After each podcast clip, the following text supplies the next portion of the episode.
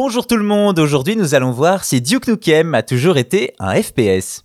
Aujourd'hui on connaît tous Duke Nukem qui a marqué sa génération et dont beaucoup de fans attendent le retour, une série à l'humour potage qui fait une belle place au gros flingue dans un FPS nerveux, et pourtant Duke Nukem ne ressemblait pas du tout à ça avant l'épisode 3.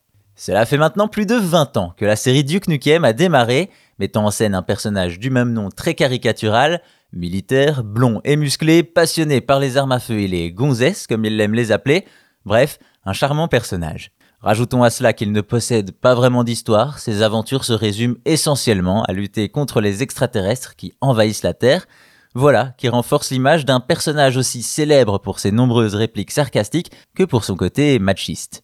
Pourtant, cette vision du jeu et du Duke, elle nous vient surtout du troisième opus de la série, Duke Nukem 3D, sorti en 1996.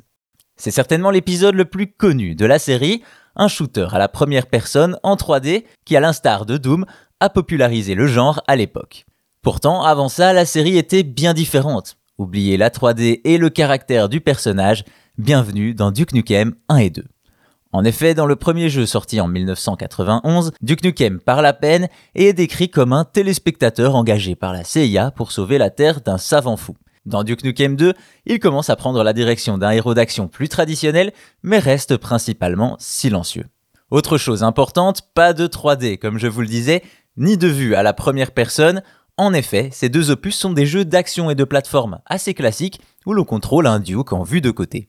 En fin de course, la seule chose qui restera de ses origines est cette tendance à botter les fesses des aliens qui tentent d'entrer sur Terre. Au final, c'est donc à Duke Nukem 3D que l'on doit cette personnalité hyper masculine, agressive et politiquement incorrecte du Duke, un épisode qui aura définitivement marqué la saga et le monde du jeu vidéo.